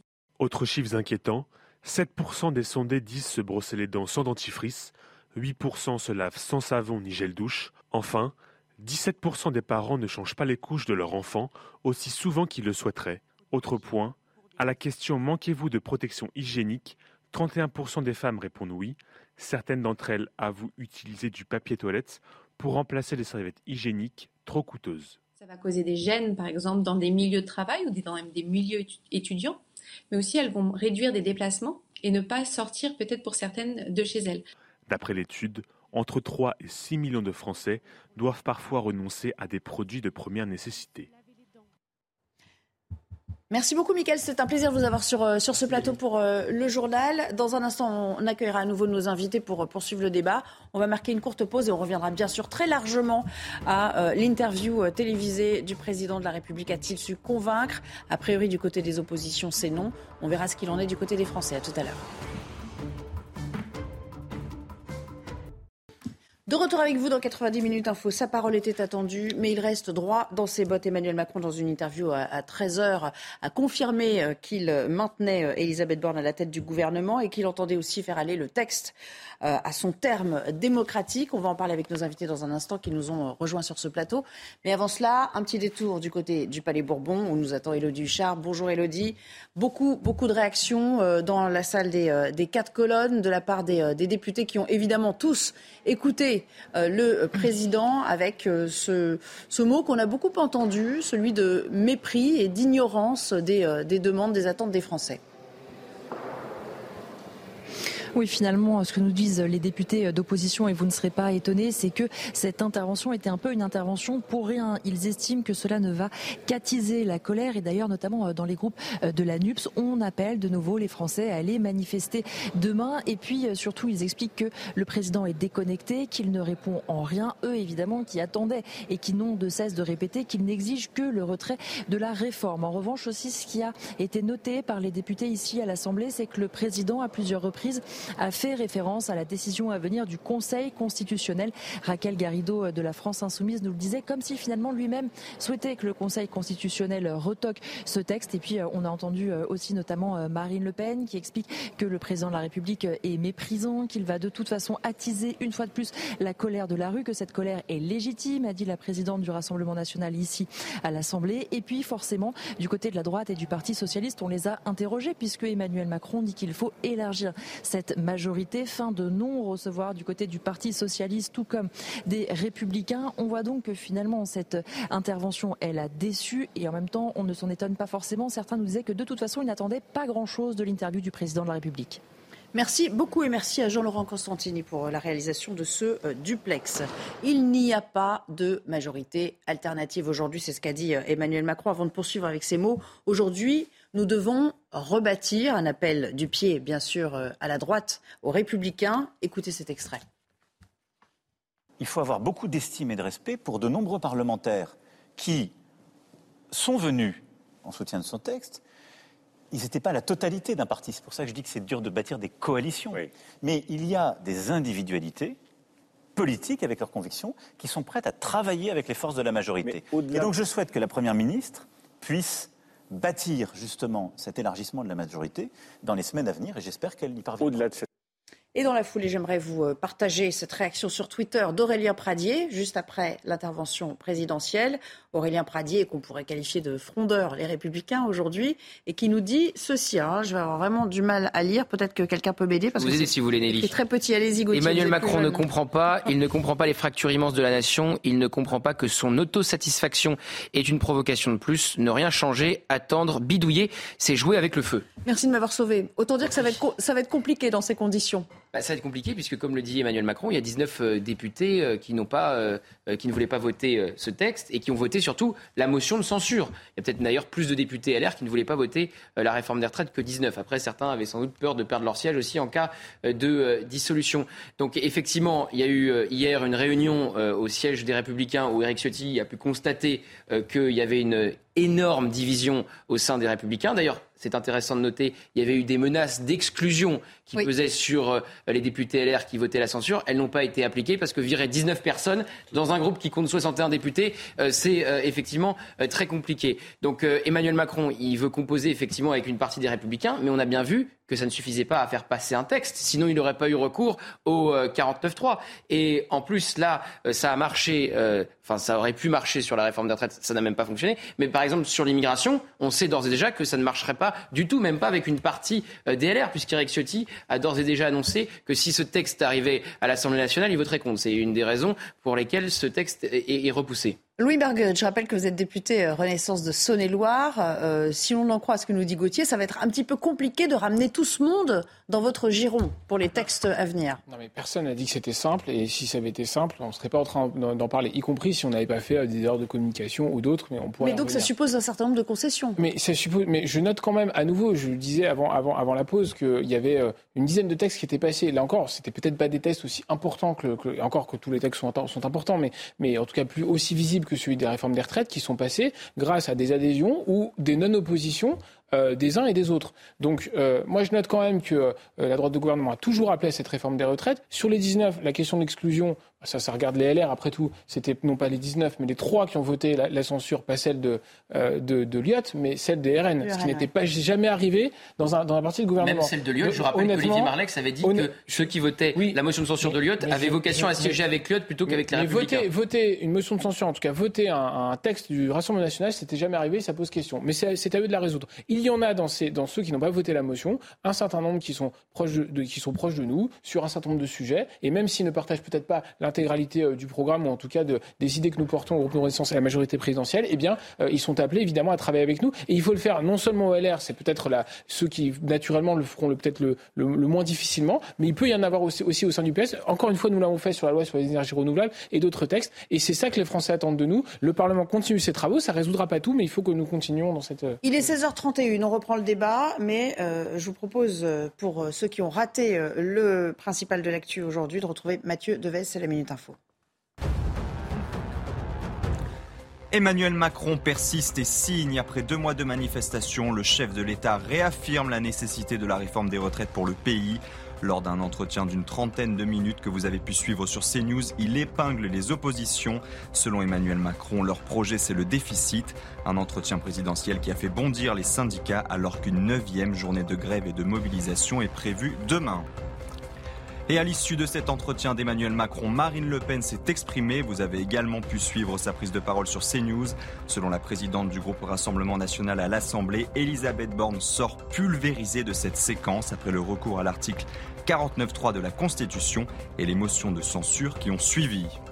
Et dans ce contexte, l'aviation civile demande d'annuler 30% des vols à Paris-Orly demain. Les contrôleurs aériens sont en grève contre la réforme des retraites. 20% des vols seront également supprimés au départ ou à l'arrivée de Marseille-Provence, Toulouse, Blagnac et Lyon-Saint-Exupéry. Judith Ventrobe, euh, pour revenir et pour rester un petit peu sur euh, cette problématique des républicains, que diriez-vous à leur sujet? Qu'il y a euh, une crispation, qu'il y a un schisme, qu'il y a un éclatement de cette famille politique aujourd'hui? Ils sont en déliquescence totale. On n'est plus du tout à la période où, comme vous le disiez à juste titre, les républicains votaient majoritairement les textes proposés par, par l'exécutif. Je crois que Nicolas Sarkozy, à l'époque où il proposait carrément un pacte de gouvernement, avait fait le calcul, c'était 90% des textes, hein, c'était, l'année dernière, 90% des textes du gouvernement étaient approuvés par les républicains. Là, on a vu quoi? On a vu des gens, je pense notamment à Aurélien Pradier, vous avez dit poliment changer d'avis? Tourner le dos à leurs convictions d'hier euh, sur l'âge de départ à la retraite pour équilibrer le système, pour euh, faire de la surenchère euh, à gauche. Il y a vraiment 19 députés, alors peut-être pas les 19, hein, il, y a des, il, y a des, nuances, mais certains d'entre eux, ceux qui ont voté là où les motions de censure, qui ont largué les amarres. par ailleurs, un groupe politique, c'est aussi l'affectio societatis, c'est-à-dire le vivre ensemble, hein, la, la, capacité à se supporter, c'est terminé. Ils ne, se, ils ne peuvent plus se voir en pâture. Je parle des, je parle des deux euh, fractions qui se sont euh, opposées.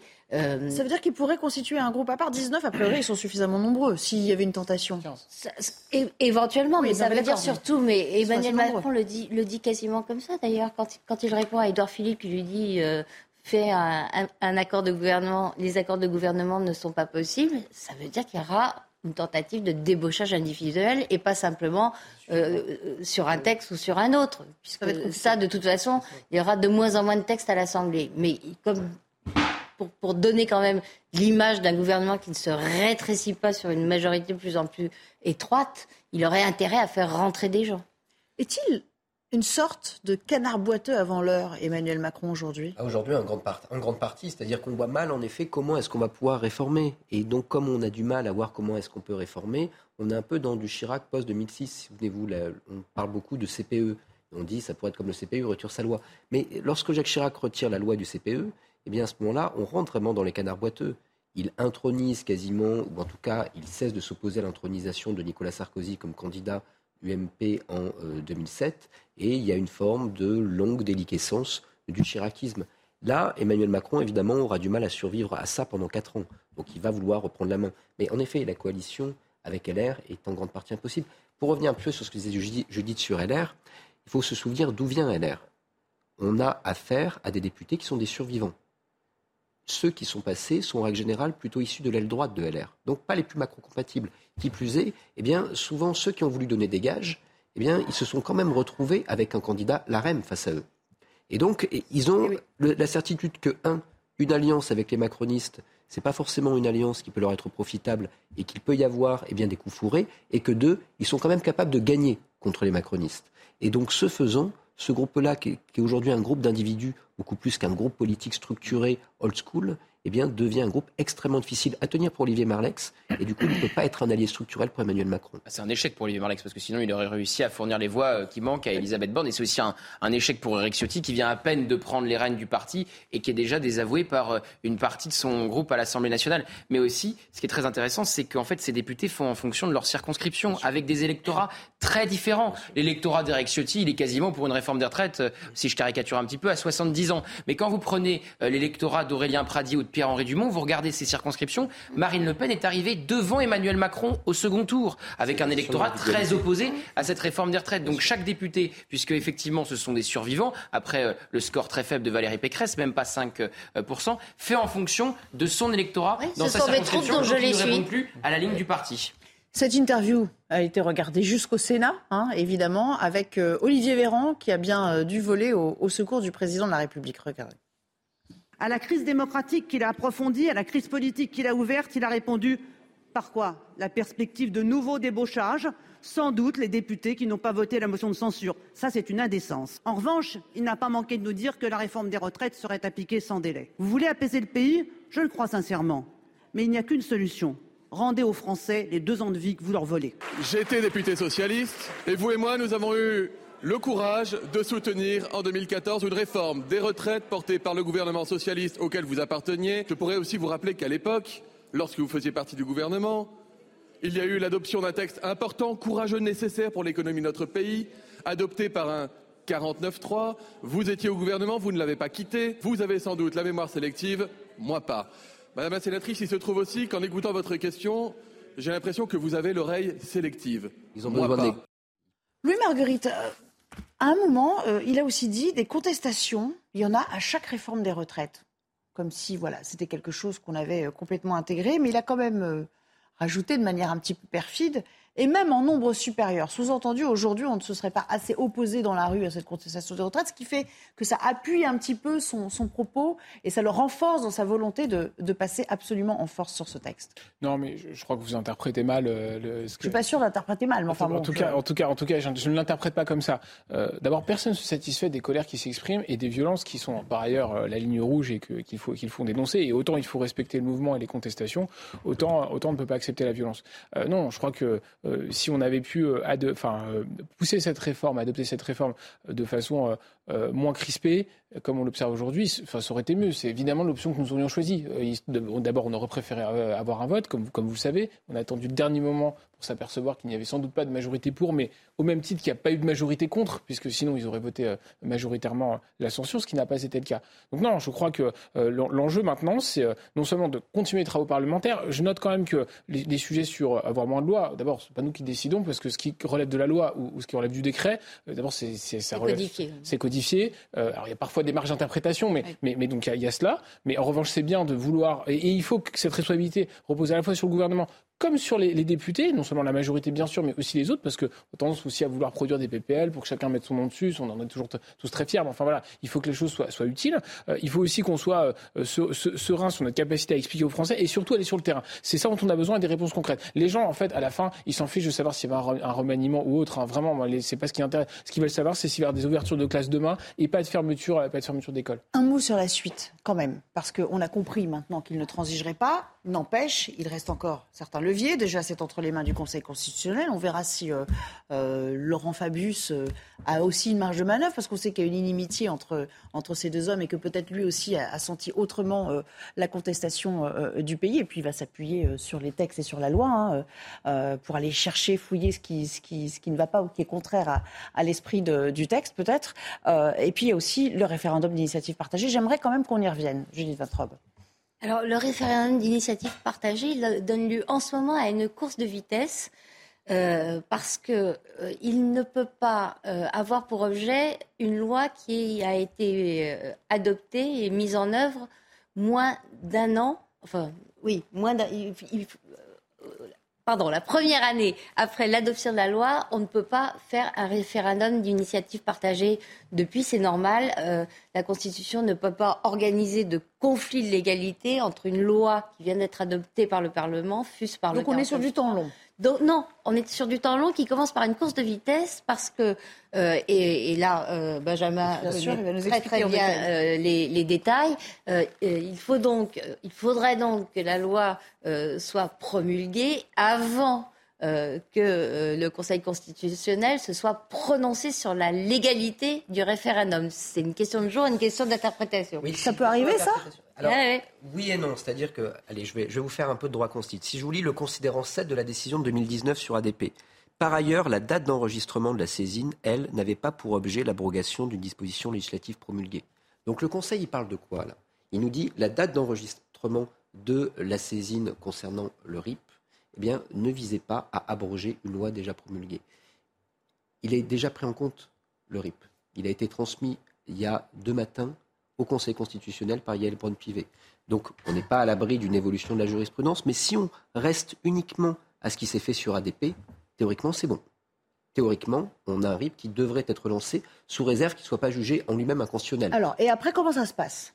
Alors, alors, il y a quand même quelques incertitudes parce que ça pourrait avoir un coût financier, on pourrait avoir ce qu'on appelle un article 40, une irrecevabilité financière, mais admettons que tout soit validé. D'accord? À ce moment-là, ça veut dire que pendant neuf mois, les syndicats, les partis politiques de gauche, voire de droite, vont devoir réunir 4 800 000 signatures. C'est énorme parce que si on regarde en Italie, il faut 500 000 signatures pour lancer un RIC. Ça a été fait pour ne jamais être utilisé.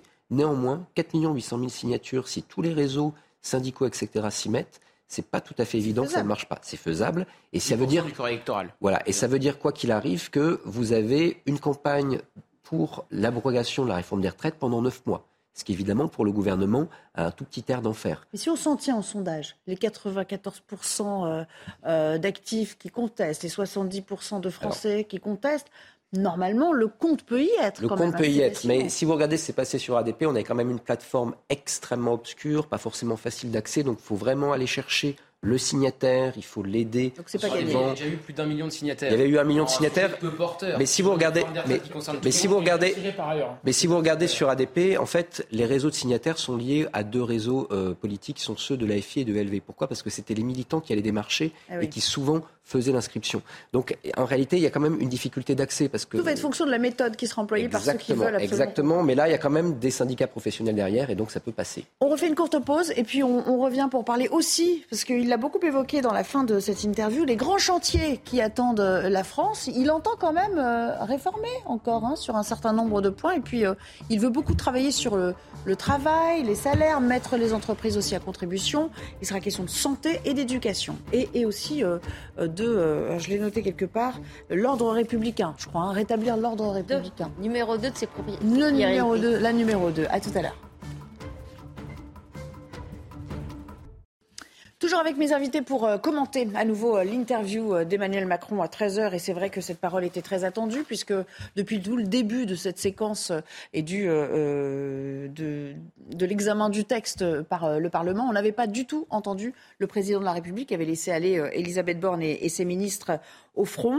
Lorsqu'il a été interrogé, puisqu'on a vu qu'il était droit dans ses bottes et qu'il avait l'intention de mener ce texte à son terme, sur sa responsabilité et sur la légitimité qu'il avait toujours auprès des Français, on l'a entendu dire, euh, si les Français étaient tous mécontents, ils ne m'auraient pas réélu. Je vous propose de réagir à ça. Écoutez cet extrait. Si les Français ne percevaient absolument pas et étaient totalement en colère, sans doute n'aurais-je pas été réélu il y a moins d'un an, euh, ni une majorité relative euh, il, y a, encore euh, moins longtemps. Bon. Donc il y a des gens qui sont en colère. Ça ne veut veut veut pas dire que tout va bien pour tout le monde. Il y a des choses qui marchent. Faut pas qu'on regarde simplement ce qui ne marche pas. Mais nous venons d'une situation qui est reposée sur une forme d'illusion, et donc là, on réengage le pays vers son avenir. Et donc moi, je vais continuer euh, d'avancer sur un cap qui est clair. Un, le plein emploi et la réindustrialisation. C'est la France de 2030. Nous devons être, redevenir une grande nation de recherche, d'innovation, de production. Bon, Gauthier, c'est pas tout à fait vrai. Il semble avoir quand même largement oublié la notion de barrage. Oui, il le reconnaissait le soir du euh, second tour. Le soir du second tour, il reconnaît qu'il a été euh, élu, euh, notamment, notamment pour faire barrage à Marine Le Pen, et que donc il sera amené à amender ce sur quoi il a fait campagne. Alors. Euh, malheureusement, pour ceux qui ont voté euh, pour lui au, second tour, non par conviction, la seule mesure sur laquelle il a fait campagne, c'est cette fameuse réforme des retraites. Et d'ailleurs, euh, il a commencé à l'amender puisqu'il proposait 65 ans, et finalement, ça a été 64 ans pour espérer avoir le vote des Républicains avec la conclusion qu'on connaît. Mais il ne tenait pas du tout le même discours le soir du second tour, en ayant conscience que de nombreux Français ont fait le choix du bulletin Emmanuel Macron pour faire barrage au Rassemblement national. Louis Marguerite, ce qui signifie, en filigrane, qu'il n'avait pas quitus pour faire tout ce qu'il voulait derrière, quand même. Non, mais d'ailleurs, on n'a jamais quitus, puisque d'ailleurs, la preuve, il faut une majorité qui se dégage ou pas à l'Assemblée. Donc, euh, et encore une fois, ça s'est produit dix fois euh, depuis le début de ce, de ce quinquennat. Euh, et, euh, et là, ça ne s'est pas produit. Enfin, ça s'est produit un peu euh, par, par inversion, puisqu'il n'y a pas eu de vote de la motion de censure. Euh, je note quand même que, euh, bien sûr, qu'il y a des gens qui ont voté pour Emmanuel Macron au second tour d'élection présidentielle, euh, non pas par adhésion à la réforme des retraites, mais pour faire barrage à l'extrême droite. En effet, il y a des gens qui me le rappellent assez souvent. Mais je note quand même que euh, aux élections législatives, il y a une majorité certes relative, mais majorité quand même. Moi, il se trouve, j'en ai parlé pendant ma campagne. Il y a même quelqu'un, j'ai dû l'exprimer une fois sur ce plateau et sur d'autres plateaux, euh, qui m'a dit qu'il était prêt à voter pour moi si et seulement si je ne votais pas la réforme des retraites. À l'époque, on savait même pas que ça allait être 64 ans avec les aménagements qui ont été faits pendant le texte. On savait que c'était 65 ans, mais, mais, mais, mais, mais dans une forme encore assez floue. Euh, et moi, je lui ai dit, je l'ai même appelé à ne pas voter pour moi, en tout cas pas au premier tour. Et je, lui ai dit, votez pour quelqu'un d'autre, ou blanc, ou que sais-je, euh, parce que c'est aussi une honnêteté qu'on a vis-à-vis des électeurs et ceux sur quoi on s'engage. Donc je pense que c'était important. Ça a été redit, y compris pendant la campagne législative au niveau national. On a d'ailleurs assez critiqué qu'elle n'aborde pas assez de sujets. Et, euh, et- et, en tout cas, celui-là a été abordé. Donc je ne dis pas que ça, ça donne quitus pour faire ce qu'on veut. Ça ne veut pas dire qu'on n'écoute pas les gens. Ça ne veut pas dire qu'on n'écoute pas ceux qui nous parlent et qui nous expriment leur colère. Mais, mais en revanche, on ne peut pas dire que ça n'avait pas été dit, euh, y compris pendant la campagne législative. Euh, Il y a une notion de déconnexion, de, de président retranché aujourd'hui, Judith Vintraube Il y a surtout une, une notion de président qui n'a jamais été aussi impopulaire, qui est, qui est vraiment, euh, même plus à son socle d'ailleurs, parce que son, socle euh, de, pr- de premier tour s'est effrité, euh, étant donné les abysses d'impopularité euh, dans lesquels il est tombé.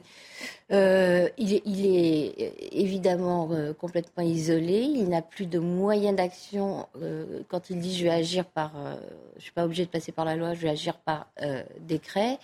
Euh, il risque de trouver face à lui un pays tout aussi euh, éruptif. Parce qu'il n'y a, pas que le véhicule légal qui compte, il y a aussi la façon dont les les gens vont l'accueillir. Or, pour le moment, j'ai l'impression que quoi qu'ils disent, euh, y compris euh, euh, je vais faire un règlement pour que pour qu'il fasse beau euh, 362 jours par an ou, au contraire pour qu'il pleuve assez pour que la terre soit abreuvée, il, il aura une majorité contre. Benjamin Morel, c'est toujours Jupiter aujourd'hui, Emmanuel Macron, ou c'est le roi nu? Bah, en réalité, c'est un président qui montre qu'il est volontaire, etc., mais qui n'a quasiment plus aucune prise.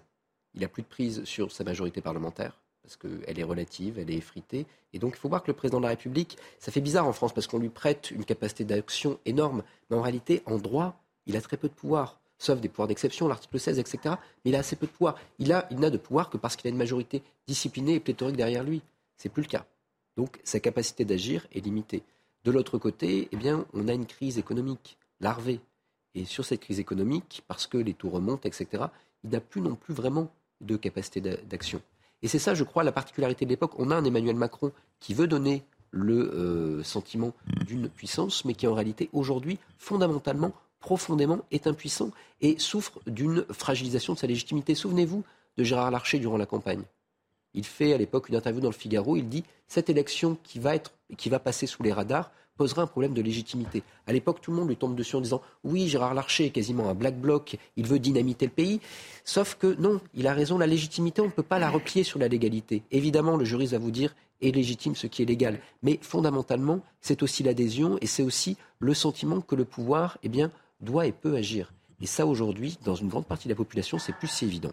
Il nous reste une minute. Je sais que vous allez retomber sur vos pieds, cher Gauthier, parce que vous avez déjà votre idée en tête. Mais quand même, on n'a pas évoqué le rapport avec Horizon. Les liens sont Ah. plus que tendus aussi avec cette formation. Je voulais vous parler justement de la, de la majorité Ah. qui a été reçue d'ailleurs hier à l'Élysée pour tenter de calmer les esprits, puisqu'on sait que de nombreux députés de la majorité, Horizon, Modem, Renaissance, ont été sonnés par l'usage de ce 49.3. Et vous avez raison, il y a des euh, dissensions très fortes entre Horizon et euh, Renaissance. Il y a eu euh, des propositions d'Horizon rejetées par les députés Renaissance et vice-versa il y a à peine quelques semaines. Et effectivement, Benjamin en parlait tout à l'heure, l'image d'Elisabeth Borne avec les bancs de la majorité clairsemés derrière elle, alors que deux motions de censure, je ne sais pas si vous y étiez, monsieur le député, deux motions de censure étaient soumises aux voix, ça veut dire quelque chose. Et ça veut dire également quelque chose quand vous avez des propos que Emmanuel Macron tient en privé à l'Élysée qui sont rapportés dans la presse. Des propos, si on a un minimum de sens politique, on sent bien que ces propos vont lui nuire. Quand c'est victoire, euh, que le, mot- employé par Emmanuel Macron qui se retrouve dans la presse pour parler euh, des rejets euh, des deux motions de censure ou quand son allocution devant les députés sur la foule est enregistrée et divulguée auprès de la presse, on voit bien que même du côté de la majorité, certains veulent nuire au chef de l'État. C'est quoi l'expression déjà? Méfie-toi de tes amis, mes ennemis, je m'en charge? Il y a un peu de ça quand même, non? On peut quand même réagir quand même. En deux secondes, parce qu'on En va, deux secondes, on faut faut vraiment pas fantasmer. Qu'il y ait des marges d'amélioration et de progrès, de dialogue et d'échange, bien évidemment, il y a eu effectivement des, des sujets qu'on aurait pu mieux traiter les uns les autres, mais, euh, mais euh, il y a, honnêtement, on est, on est rassemblés, il y aurait eu toutes les voix si on avait été au vote, et, euh, et, et ne fantasmons pas sur les uns et les autres, on va y arriver. Merci à tous de m'avoir accompagné cet après-midi. C'est une, une, émission, une émission très agréable à faire en, votre compagnie. Dans un instant, je vous laisse entre les mains de Laurence Ferrari. C'est le début de Punchline. Je vous retrouve demain, 15h30 sur l'antenne de CNews. Excellente soirée.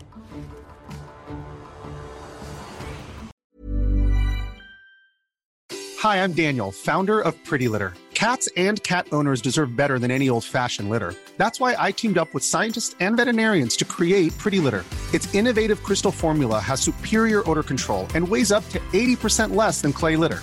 Pretty Litter even monitors health by changing colors to help detect early signs of potential illness. It's the world's smartest kitty litter. Go to prettylitter.com and use code ACAST for 20% off your first order and a free cat toy. Terms and conditions apply. See site for details.